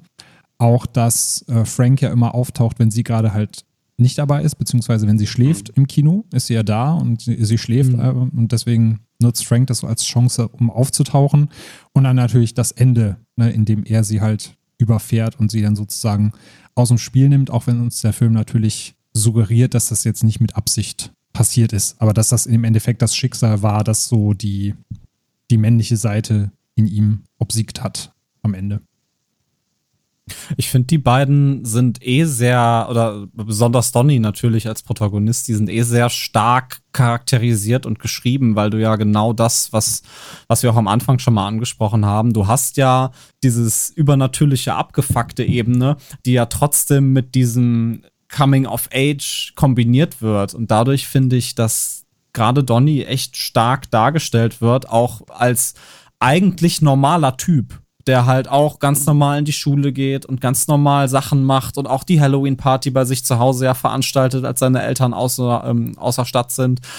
Aber trotzdem, also er kommt ja auch aus keiner schlechten Familie oder so. Also, aber trotzdem hat er diese Probleme und trotzdem also ich finde, der Film schafft es unglaublich gut darzustellen, ähm, dass du halt auch nicht irgendwie aus so einem, äh, dass du als Kind nicht missbraucht werden musstest, um irgendwie psychische Probleme zu haben. So, also mhm. das ist ja, es ist eigentlich ja alles eine ganz normale, eine ganz normale Vorstadtfamilie. Ähm, und äh, Donny hat trotzdem Probleme, aber er versucht trotzdem seinen Alltag zu leben. So, und das schafft der Film sehr gut, das darzustellen ja auch dieses, ähm, dieses Päckchen, was man als Teenager mit sich rumtragen muss, ne, dass egal aus welchen Verhältnissen man kommt, egal wie gut die Verhältnisse sind, man hat eigentlich alles. Man müsste eigentlich zufrieden mit der Welt sein und trotzdem ist man aber halt in seinem Körper und in diesem Hormoncocktail so gefangen, dass man dann Psychosen entwickelt oder eben mit dem, mit dem Leben, wie es ist, nicht klarkommt und versucht da zu rebellieren und auszubrechen. Sascha, du hattest, glaube ich, eben noch gesagt, da sind noch relativ äh, viele Anspielungen auch auf äh, andere Filme beziehungsweise auf eine andere Zeit drin. Der Film spielt ja auch Ende der 80er, äh, was man, finde ich, vom, vom Look her eigentlich auch sehr authentisch präsentiert bekommt, also ohne dass es aufdringlich ist. Ähm, ich habe jetzt, ähm, also, weiß nicht, hätte ich nicht im Kopf gehabt, der Film spielt 2001, hätte es für mich halt auch so ein Film aus den 80ern sein können. Äh, sind dir da besonders Sachen aufgefallen, die da präsentiert werden? Du hattest ja gesagt, dir sind da auch relativ viele Zitate aus der Zeit äh, ins Gedächtnis gekommen. Ja, also grundsätzlich, also der, der ganze Film schreit ja nach 80ern. Also nicht nur, dass halt im Kino Evil Dead und Last Temptation of Christ läuft, so, ähm, äh, ja, ich hatte eben schon erwähnt, Donny hat auf dem ähm, auf der Halloween Party dasselbe Kostüm an, was Elliot in E.T. trägt, auf, als er mit E.T. quasi ähm, durch die Straßen zieht und Trick or Treat macht. Ähm, ja, äh, der Vater von Tommy liest, glaube ich, ein Stephen King Buch und die Mutter liest ein anderes Stephen King Buch. So, also so in diese Richtung sind da halt ganz viel so kleine Sachen, die immer mal wieder äh, hier und dort zu sehen sind. Flo, wie ähm, hat dir das gefallen? War das für dich äh, authentisch oder war dir das schon zu viel Vorschlaghammer? Nee, auf gar keinen Fall Vorschlaghammer. Ähm, ihr habt es gerade schon richtig gesagt. Also es war sehr, sehr authentisch und gerade was man ja heute, ähm, also ich bin großer Stranger Things Fan, aber ähm, wenn man das mal so daneben setzt, das ist ja dann schon sehr hochglanz aufpoliert und das ist ja dann schon mehr Vorschlaghammer, als es jetzt hier ist. Hier werden jetzt halt keine, also klar werden hier, Sascha hat es gerade schon gesagt, da wird mal so ein Stephen King Buch in Szene gesetzt und hier und da mal ein Zitat. Aber ähm, es führt halt nicht zu dem Effekt, den man ja heute bei diesen ganzen, äh, ich zeig dir mal, wie die 80er waren, äh, Filme und Serien hat, dass man als Zuschauer aufruft, boah, guck mal da, boah, guck mal da, das kenne ich, das kenne ich. Das kann man hier natürlich auch machen, aber es, ja, es ist dann doch ja relativ unspektakulär. Ähm, klar wird dann im, ich, ich, ich fand es ganz nett in der Szene, wo er sich mit dem Lehrer unterhält und dann kurz mal fragt, ach, ist das so wie beim DeLorean und so? Also das sind dann so einzelne, einzelne Sätze, die da, die da angesprochen werden. Das macht das Ganze natürlich sehr authentisch und soll uns dann ja auch zeigen, äh, dass der oder dass die Handlung, sage ich mal, in einer Welt spielt, die uns jetzt nicht fern ist. Also es ist jetzt keine keine fiktive Welt und ähm, von daher glaube ich, also ich bin jetzt nicht in den 80ern groß geworden, obwohl ich Jahrgang 88 bin, aber ich glaube gerade für Leute, die dann auch vielleicht in den 80ern groß geworden ist, ist das dann ja sehr sehr schön, sich das anzuschauen. Ja, aus unserer Sicht verklärt man das sowieso immer. Es gibt ja auch viele in, in meinem Alter, beziehungsweise in unserem Alter, die dann bei Stranger Things sagen, hey, das ist genau wie zu meiner Jugend. Und dann denkt man ja, sich genau. so, ja, aber dann warst du da drei Jahre alt oder so, ja. da hast du bestimmt nicht D&D im Keller deiner Freunde gespielt, sondern es ist einfach nur et etwas, wo man denkt, das war so zu, zur eigenen äh, Jugend- oder Kinderzeit. Man hat es aber nicht wirklich im Gedächtnis. Und gerade wie du das sagtest, das ist auch ein großes Problem, was ich jetzt zum Beispiel mit Ready Player One habe, äh, mit dem mhm. Film tatsächlich weniger als mit dem Buch, weil das konnte ich hinterher nicht zu Ende lesen, weil es halt für mich eben dieses ich, sag, ich sag's einfach mal, Abgewichse war. Ne? Dieses, hey, kennst du, hm. kennst du, kennst du, kennst du. Die schmeißt dir die ganze Zeit irgendwelche, ähm, weiß nicht, Kultanspielungen in den Raum. Äh, ich habe die und die Serie gesehen, äh, fünfmal. Kann ich zeitlich, passt das alles überhaupt nicht, weil ich dafür äh, 85 sein müsste, um das alles gesehen zu haben in meiner Zeit. Aber Hauptsache, wir haben das mal rausgeknallt. Und so fand ich, war das ja. jetzt hier überhaupt nicht, sondern es war, war wirklich so, wie ich das eben schon gesagt habe, dass wenn ich nicht gewusst hätte, das ist ein Film von 2001, dann hätte es für mich halt auch ein Film aus Ende der 80er, Anfang der 90er sein können. Ja, dazu passt auch so ein bisschen ähm, der Soundtrack, den wir da zu hören bekommen. Ähm, wir haben natürlich noch ein paar schöne Songs dabei. Ich kann hier einmal so ein bisschen ähm, zitieren, was wir da alles zu hören bekommen. Also wir haben zum Beispiel von Echo and the Bunnyman, das passt natürlich auch vom, vom Namen der Band, sehr schön The Killing Moon, das am Anfang gespielt wird. Dann haben wir noch äh, Joy Division dabei mit Love Will Tear Us Apart. Duran Duran darf natürlich nicht fehlen mit äh, Notorious. Das wird in der Szene gespielt, wo Sparkle Motion in der Schulaufführung ihren großen Auftritt haben. Und ich glaube, so am bekanntesten ist äh, ein Song, der am Ende nochmal läuft, also so einen kleinen Zusammenschnitt haben. Und äh, das ist nämlich Mad World. Sascha, was äh, du, du auch, auch, als Musiker, als äh, Frontschwein und äh, Bandmitglied, wie hat dir denn der Soundtrack gefallen?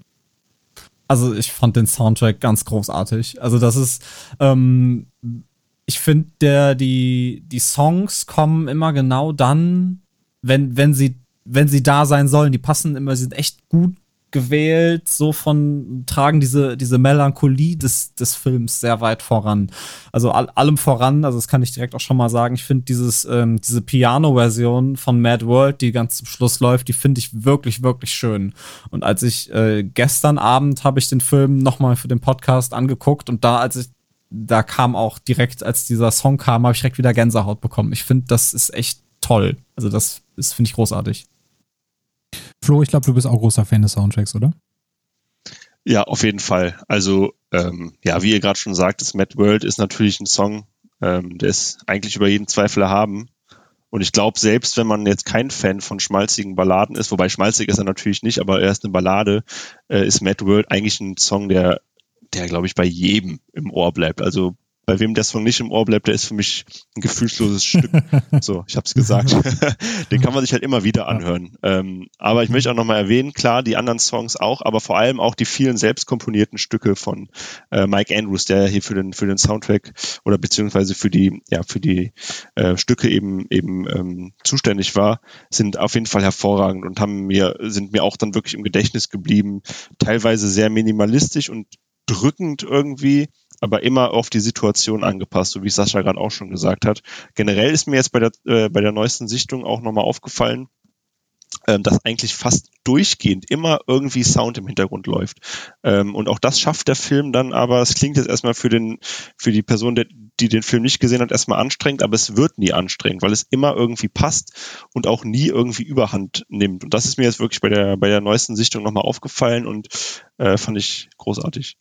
Ja, weil es ja auch, wie du das schon erwähnt hast, sehr minimalistisch ist. Ne? Also es ist jetzt nicht so, dass du da die ganze Zeit mit einem kompletten Orchester beschallt wirst, sondern es passt tatsächlich ja. immer zur, zur Situation, der Situation angemessen. Und wie Sascha auch sagte, es ist halt immer auf den Punkt. Also es passt halt sowohl jetzt zum Beispiel in dieser Highschool-Szene, die wir erwähnt haben, als auch am Ende, wenn Mad World gespielt wird. Dann gibt es ja noch einmal diesen, diesen kleinen Highlight Reel, will ich es mal nennen, wo alle Charaktere nochmal gezeigt werden, die ja, obwohl die Zeitschleife beendet wurde und man sozusagen wieder an Punkt Null ähm, weitermacht, die ja alle trotzdem im Gedächtnis wissen, was Sache war, beziehungsweise für sich ein bisschen was mitnehmen. Das sieht man ja zum Beispiel bei, bei Frank, der äh, ja gestorben ist, weil Donny ihm ins rechte Auge geschossen hat. Ähm, der hat dann eine kleine Träne, die ihm rauskullert und die wischt er sich dann vom rechten Auge ab. Äh, gleichzeitig haben wir dann den äh, Charakter, der von Patrick Swayze gespielt wird, der ähm, ja, der auch in sich zusammenbricht, der dann genau weiß, was er eigentlich getan hat, beziehungsweise wusste er schon vorher, aber ihm wird das erstmal bewusst und er schämt sich. Und ähm, ich glaube, im, ich weiß gar nicht, ob es im Director's Cut war oder ob das eine Szene war, die angedacht war. Ähm, erschießt er sich hinterher auch auf dem, auf dem Golfplatz. Und äh, genau, das war jetzt aber nicht in der im Theatrical Cut, aber da wird ja schon angedeutet, dass er ähm, ja geläutert ist und äh, dem jetzt abschwört und ihm genau bewusst ist, was er da gemacht hat. Und da hat der Song auf jeden Fall sehr gut zugepasst.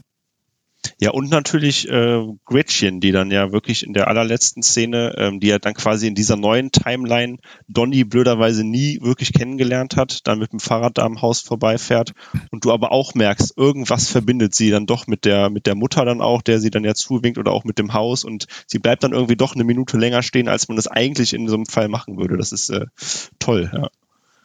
Ja, wo du die Mutter auch gerade ansprichst, sie ist ja auch die einzige, die äh, da steht und nicht weint, sondern die ja, ja so ein bisschen konsterniert ist. Genau, und äh, es gibt ja auch eine, eine sehr starke Szene, finde ich, wo Donny sie fragt, wie es denn ist, so einen abgefuckten Sohn zu haben. Und sie sagt dann ja, es ist großartig. Und ich glaube, das ist auch dann so eine Anspielung hinterher auf diese Szene, dass sie dann einfach auch weiß, ja, was passiert ist oder es zumindest ein bisschen erahnt und äh, sie so ein bisschen konsterniert ist und noch gar nicht so richtig trauer, äh, trauern kann, weil sie eigentlich wusste, wo das hinführt hinterher.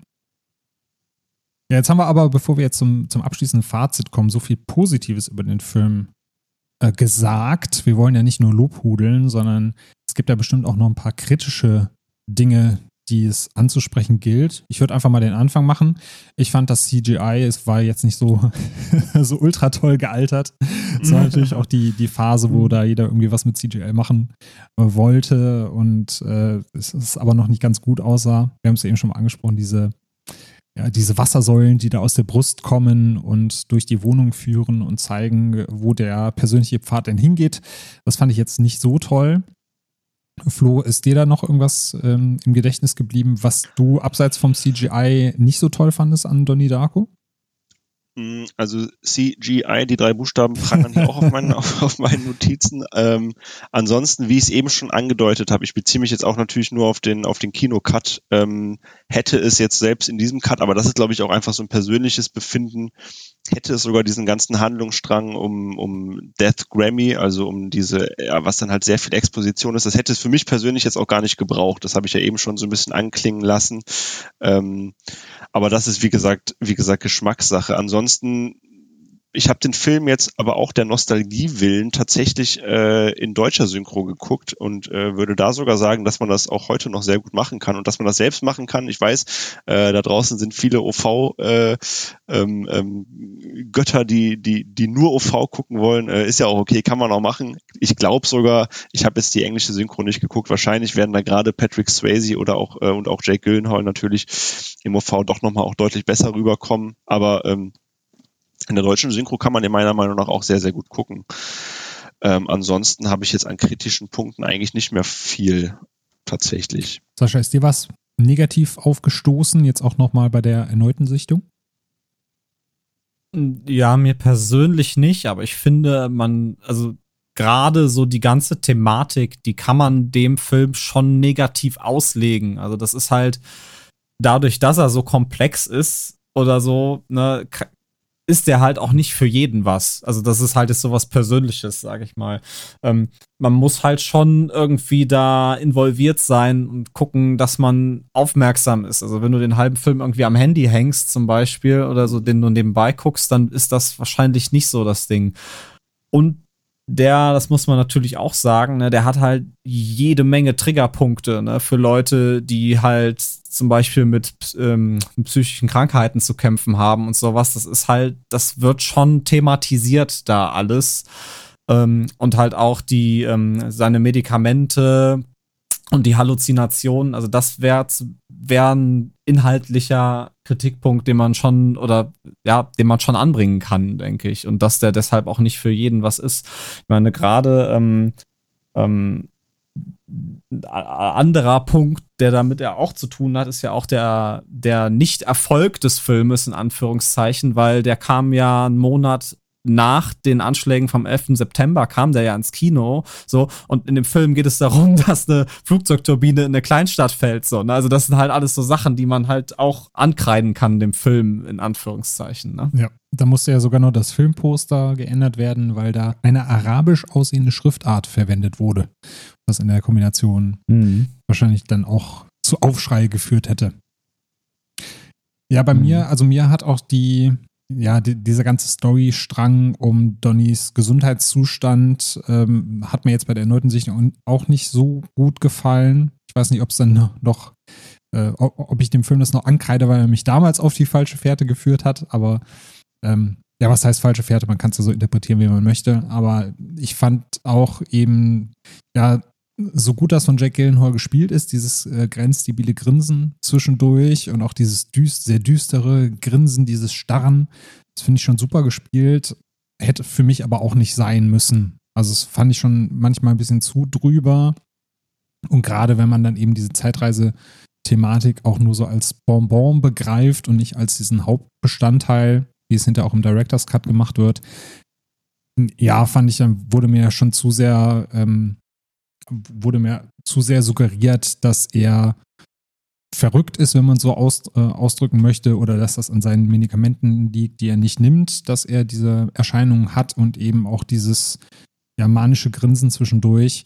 Also hätte, hätte mir schon gereicht, wenn er einfach nur ein melancholischer Charakter ist, dem jetzt, äh, wo mir nicht suggeriert wird, dass er da noch psychisch arge Probleme hat, beziehungsweise ich glaube, er wird ja zwischendurch auch als paranoid schizophren bezeichnet oder mit Hang dazu. Mhm. Und ja, die, die Nebenstory hätte man für mich rauslassen können. Habt ihr noch Dinge, die ihr ergänzen wollt? Irgendwas, was ihr noch im Kopf habt, was wir noch nicht besprochen haben? Nee, wie wir am Anfang schon gesagt haben, man kann sicherlich noch äh, dreimal so lange über den Film sprechen, aber ich glaube, so das Allerwichtigste haben wir eigentlich abgehandelt. Genau. Ja. Wir wollen ja, das ist eine schöne Überleitung, den Kollegen von Ruhe im Saal auch noch ein bisschen Stoff lassen. Die werden nämlich auch noch über den Film sprechen in einer der kommenden Folgen. Da werde ich dann auch noch zu Gast sein, weil dadurch, dass ich jetzt gerade hier im Flow bin und noch äh, zig Notizen hier habe, unter, noch ein paar hundert Wörter, die wir jetzt noch nicht angesprochen haben, kann ich da auf jeden Fall auch noch eine Perspektive zusätzlich nochmal reinbringen. Also es lohnt sich auf jeden Fall dann bei den Kollegen von Ruhe im Saal auch nochmal reinzuhören. Dann kommen wir doch mal zum Fazit. Flo, du darfst gerne anfangen, wenn du äh, Donnie Darko nochmal abschließend beschreiben müsstest, äh, vielleicht auch nochmal mit deinen Worten, warum das für dich ein Kultfilm ist und mit einer abschließenden Bewertung, da würden wir uns sehr freuen. Ja, sehr gerne. Also du hast ja genau, du hast ja die Frage hier gestellt, was macht Donnie Darko für euch zum Kultfilm? Ähm, das ist eine sehr, sehr gute Frage, finde ich.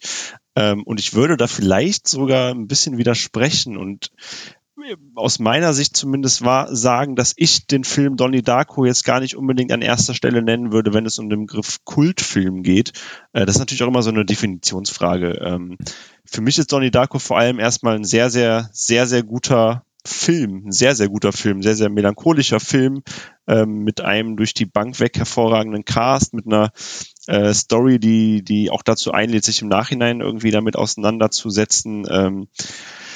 Äh, ist, glaube ich, einer der wenigen Filme, die ich bei Letterbox wirklich mit kompletten fünf Sternen bewertet habe. Das äh, ist so ein kleiner, ein kleiner, ähm, so ein kleines, ein, kleiner Fun-Fact, äh, dass ich das wirklich nur bei sehr, sehr wenigen äh, Filmen mache und 4,5 eigentlich das Maximum ist. Ähm, und der hat diese, hat diese fünf Sterne bekommen, was natürlich auch vor allem daran liegt, dass ich, wie ich am Anfang schon gesagt habe, damit auch einfach ähm, ja meine eigene persönliche Zeit so ein bisschen mit, äh, mit verbinde ähm, ich hatte jetzt tatsächlich vor der, vor der neuesten Sichtung so ein bisschen Angst, weil ich den das letzte Mal, glaube ich, vor drei oder vier Jahren mal gesehen hatte und ähm, ja, da hat man ja dann doch immer so ein bisschen die Angst, dass, oh Gott, ey, wenn ich jetzt diesen äh, einer, einen meiner Lieblingsfilme gucke und der doch irgendwie wieder doch nicht so gut rüberkommt, wie ich mir das vorgestellt habe. Aber er ist ähm, bei seinen fünf Sternen geblieben und ähm, ich liebe den Film und ihr habt mich jetzt so ein bisschen schmackhaft auf den Director's Cut gemacht, äh, den werde ich mir wohl auch geben müssen, allein schon, um da auch mitreden zu können. Ähm, ja, also für mich, äh, Sascha, du hattest schon gesagt, es ist für dich kein Meisterwerk. Ich weiß nicht, das hast du, glaube ich, im Vorgespräch gesagt. Äh, ich mhm. würde dem widersprechen. Für mich ist Donnie Darko ein Meisterwerk. Ähm, vielleicht auch aus ganz aus, aus einer ganz persönlichen ähm, nostalgischen Sicht, aber ich liebe den Film. Fünf von fünf oder zehn von zehn, wie ihr wollt. genau. Hot Take zum Schluss von Flo. Donnie Darko ist kein Kultfilm, Donnie Darko ist ein Meisterwerk. Sehr schön. ja, Sascha, wie sieht's bei dir aus? Das können wir auch so auf die, ähm, das können wir auch so quasi als Zitat direkt äh, auf die neue äh, Stilbook genau. schreiben, ja. aber da kommen wir gleich noch mal zu. Es ist kein ähm, Kultfilm, es ist ein Meisterwerk. ähm, ja, ich würde doch sagen, also ich für, für mich ist der Film ein Kultfilm. ähm, was auch damit zu tun hat, ähm, also eigentlich aus denselben Gründen. Das hat dann wahrscheinlich auch wieder mit der, mit der Definitionssache ein bisschen zu tun. Also man kann halt auch nach dem x-ten Mal sehen und auch nach 20 Jahre jetzt nach dem Release kann man immer noch über diesen Film reden. Ähm, ich kann mir den immer wieder angucken weil ähm, ich das, was, was man sieht, immer wieder aufs Neue irgendwie, ja, das fasziniert auf diese, auf seine ganz eigene Art. So, und wenn, wenn ich mir Interpretationen durchlese und den Film gucke, mit unter Berücksichtigung dieser Interpretation kann das wieder ganz anders sein, als wenn ich mir dann irgendwie keine Ahnung, äh, nochmal ein anderes YouTube-Video reinziehe und der das anders interpretiert und ich den Film dann nochmal gucke und darauf irgendwie ähm, achte dann. Und ich finde, dass dadurch hat der Film einfach unfassbar viel irgendwie Wiederschauwert.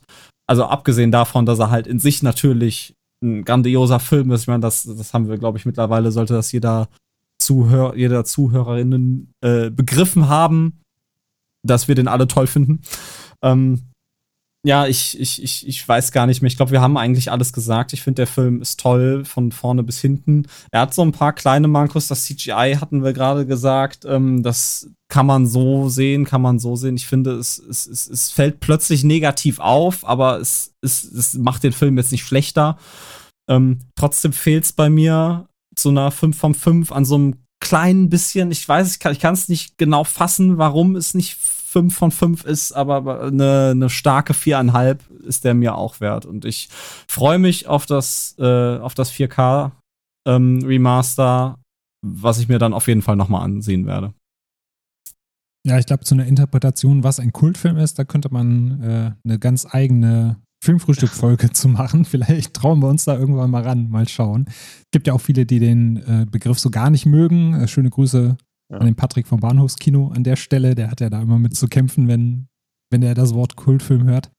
Äh, für, für mich geht es aber tatsächlich auch so in die, in die Richtung, also für meine eigene Interpretation, das äh, spielt auch damit rein, was du eben gesagt hast, Flo, so diesen, diese eigene Geschichte, die man mit dem Film hat, die eigene Zeit damals, in der man den gesehen hat, das erste Mal, wo, wo so ein Film dann auch ganz anders wirkt als heutzutage. Aber jetzt auch gerade, wenn ich, wenn ich heute nochmal drauf schaue, ist der halt super gealtert, wenn man das CGI mal ausklammert. Er hat einen grandiosen Soundtrack. Der Film sieht immer noch gut aus, ist hervorragend inszeniert. Schauspielerisch passt das alles. Also es war damals ein, eine Mischung aus unbekannten äh, Leuten und Stars auf ihrem Höhepunkt, vielleicht schon ein bisschen darüber hinaus. Und wenn man heutzutage drauf guckt, ist es halt, halt durch die Bank weg ein super besetzter Cast. Also hat man ja richtig Glück gehabt, auch für die äh, finanziellen Mittel, die man damals zur Verfügung hatte. Ich äh, bin da so ein bisschen bei Sascha, also ich habe ihm auch vier von fünf gegeben. Ähm, ich kann auch nicht ganz greifen, was jetzt noch zum Fünfer fehlt bei mir. Hat vielleicht auch damit zu tun gehabt, dass ich jetzt bei der äh, letzten Sichtung, äh, wie Sascha eben auch schon sagte, dann eben derjenige war, der da mit dem Handy gesessen hat, weil er sich nebenbei Notizen gemacht hat äh, für heute und dann eben zwischendurch auch mal zurückspulen musste, um äh, Dinge nochmal aufzugreifen. Ich habe auch eine Blu-ray-Version, die nicht so super aussieht. Deswegen bin ich jetzt auch auf den 4K-Release gespannt, auf den wir jetzt gleich nochmal zu sprechen kommen. Hat vielleicht auch nochmal so ein bisschen mit reingespielt, äh, dass es dann visuell obwohl der Film gut inszeniert war, nicht so gut aussah, wie er eigentlich hätte aussehen können. Äh, deswegen aktuell 4 von 5, aber ich glaube, wenn ich den jetzt nochmal in Ruhe schaue, und das werde ich jetzt für die Ruhe im Saal-Folge auf jeden Fall nochmal machen, äh, dann auch in der 4K-Version, dann ähm, hat er auf jeden Fall Potenzial, um dann doch nochmal auf die 4,5 oder auf die 5 zu rutschen. Ja, und jetzt haben wir, ähm, jetzt sind wir ein bisschen drumherum getanzt, haben es ja schon ein paar Mal angesprochen. Donnie Darko wird jetzt nochmal neu aufgelegt. Wir haben heute bei der Aufnahme den 21.09. und er kommt jetzt tatsächlich heute das erste Mal in deutsche Kinos. Sascha, du hast es ja eben schon gesagt, 2001 hatten wir eben das Problem, dass der 11. Äh, September dazwischen kam und die Leute keinen Film sehen wollten, wo Flugzeugteile durch irgendwelche Häuser brechen. Er lief damals zwar auf dem Fantasy Filmfest in Deutschland, hat es aber danach nicht ins Kino geschafft, sondern eben nur auf die äh, DVD ins Heimkino. Und heute ist es soweit, heute kommt er das erste Mal äh, in Deutschland hier in die Kinos. Ähm, äh, hier zum Beispiel im Lichtspielhaus Kalk in Köln, wo Sascha und ich auch des Öfteren mal zu Gast sind. Also wer den jetzt zum Beispiel in Köln sehen möchte, der findet den auf jeden Fall auch da. Und wir haben jetzt an dem Tag, an dem diese Folge erscheint, nämlich am 23. September, den Release äh, von Donnie Darko in 4K. Und Sascha, auch wenn du jetzt das äh, Rezensionsexemplar noch nicht hast, hast du wahrscheinlich von uns die meisten Infos drüber. Kannst du da so ein bisschen was drüber erzählen, was uns da erwartet? Ja, natürlich. Also es, äh, Donnie Darko ist jetzt ja zum 20. Jubiläum, haben wir es ja gerade schon mal ein paar Mal ähm, ähm, angemerkt, äh, kriegt das, äh, gibt es ein 4K-Remaster. Also die haben das wohl komplett neu, ähm, quasi die neue, eine neue Abtastung von den Materialien gemacht. Das, das, also ich kann noch nicht sagen, ob es fett aussieht, aber ich gehe schwer davon aus. Ähm, das Ganze wird von dem Label Studio Kanal vertrieben, die auch den, ähm, die den Film halt auch wieder in die Kinos bringen. Und äh, da, die gibt es in drei Versionen aktuell. Die gibt es einmal als normale DVD. Das ist natürlich dann kein, ähm, kein 4K, aber es ist das 4K Master, wenn ihr euch darunter was vorstellen könnt. Also es ist quasi trotzdem auf, ähm, aufgearbeitet. Ähm, da ist aber nur die Kinofassung drin und ein paar Kleinigkeiten in den Extras, was man halt so auf eine DVD bekommt. Und dann gibt es zwei wunderschöne Steelbooks ähm, einmal als Blu-ray und einmal tatsächlich als UHD. Ähm, und da sind sowohl die Kinofassung als auch die Director's Cuts drauf. Und äh, das heißt, man kann sich direkt beide Seiten der Medaille angucken, die wir heute hier besprochen haben. Ähm, und dazu gibt es über vier Stunden Bonusmaterial von etlichen Audiokommentaren, ähm, noch einem Kurzfilm von, äh, von Kelly selber, Musikvideos, die mit den, ähm, zu, also zu, zum Soundtrack und äh, Dokumentationen sind, glaube ich, direkt zwei dabei. Also das ist echt, also vier Stunden Bonusmaterial kann man sich auf jeden Fall dann auch noch direkt dazugeben. Und äh, das Ganze kommt ähm, am 23. Also heute, wenn der Podcast, hast du gerade eben schon erzählt, heute, wenn der Podcast rauskommt, kann man sich die dann kaufen. In einem meiner Meinung nach sehr schönen Steelbook. Also das Motiv sieht sehr schön aus. Da ist die Maske von Frank drauf. Genau, ist auch schon bestellt, dürfte dann hoffentlich mit Release der Folge auch bei mir im Briefkasten liegen. Nicht genau dann, weil wir, wir veröffentlichen ja um 0 Uhr, dann wird wahrscheinlich kein Amazon-Mann bei mir stellen, hoffentlich. Aber ein paar Stunden später werde ich es mir auf jeden Fall zu Gemüte führen können. Es gibt noch eine Special Collectors Edition, da sind noch, wenn ich richtig im Kopf habe, Filmposter und äh, ganz viel Schnickschnack dabei. Das Ganze hat sich ein bisschen verschoben. Die kommt, glaube ich, Anfang, Mitte Oktober raus, weil man da mit dem Druck bei manchen Dingen noch nicht so zufrieden war. Und äh, wenn man dann schon zum 20-Jährigen eine Special Collectors Edition rausbringt, dann wollte man dann auch da äh, sicher gehen, dass da alles von höchster Qualität ist. Deswegen ist da, glaube ich, auch für alle Leute, die sich das bestellen wollen, die Verschiebung zu begrüßen. Ja. Ich bedanke mich vielmals bei euch, dass ihr äh, zu Gast wart, ihr beiden.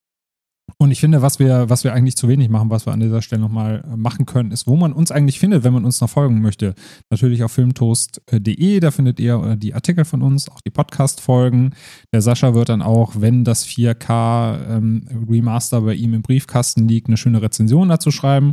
Flo hat hier eben auch schon gesagt, hat noch eine Rezension von einem Film, den er eben schon besprochen hat. Den verlinken wir natürlich auch in den Show Notes. Äh, mich findet man persönlich auf äh, Twitter als @pflegedaniel und auf äh, Letterbox kriege ich auch rum. Äh, Flo, wo findet man dich im Netz? Äh, mich findet man auch auf Twitter at l-flosito, mein spanischer Spitzname, und auf äh, Letterbox findet man mich unter dem wunderschönen Namen Krautbrotbär. Da bin ich zu finden. Nehme ich alle Enden, wenn ihr wollt. Ich glaube, das verlinke ich Sehr dann schön. lieber, bevor ihr mit dem Krautbrot, Krautbrotbär falsch schreibt. Ja. Genau. Ja. Ich bin der Ed äh, Quentara auf äh, Letterbox. Verlinke ich aber auch nochmal. Schreibt man nämlich auch gerne mal falsch. Wo können wir dich finden, Sascha? Ich bin unter allen Social Media Plattformen, Twitter, Instagram, Letterboxd, äh, also die wichtigen drei quasi, ähm, unter, ähm, unter Sascha macht Film, also Sascha wie Sascha mit SCH, macht wie machen und Film wie Film. Alles zusammengeschrieben, das bin ich. Sehr gut. Also folgt uns fleißig, dann könnt ihr auch unsere äh, schönen Fotos von unseren ähm, Steelbooks bewundern, wenn wir sie dann auspacken und posten. Und wenn ihr euch dann Donnie Darko in 4K oder als äh, Blu-ray äh, in der anderen Steelbook-Version anschaut, dann wünschen wir euch viel Spaß dabei. Ihr könnt uns auch gerne äh, erzählen, wie ihr den Film fandet, was für Interpretationsansätze ihr da habt oder ob ihr sagt, äh, hier, da wird nichts interpretiert, einfach reinziehen, fertig, äh, nicht drüber nachdenken und Spaß mit dem Film. Vielleicht gibt es ja auch jemanden, der, der, den Film so richtig kacke findet. Ja. Das würde mich auch mal interessieren. Ja, irgendwie. stimmt. Auch so Menschen mhm. soll es ja geben. Ja. Die gute Filme kacke finden. genau, aber ihr könnt uns natürlich gerne überzeugen. Wenn ihr gute Argumente habt, äh, freuen wir uns auf jeden Fall über eure Nachrichten dazu. Ja, dann äh, entlasse ich uns alle hier mal in den wohlverdienten Feierabend. Äh, vielen Dank, dass du äh, dabei warst, Sascha. Vielen Dank auch an dich, Flo, dass du heute mit dabei warst. Und dann sage ich mal, bis zum nächsten Mal und euch da draußen vielen Dank fürs Zuhören. Tschüss. Tschüss. Tschüss. So, dann mal Stopp.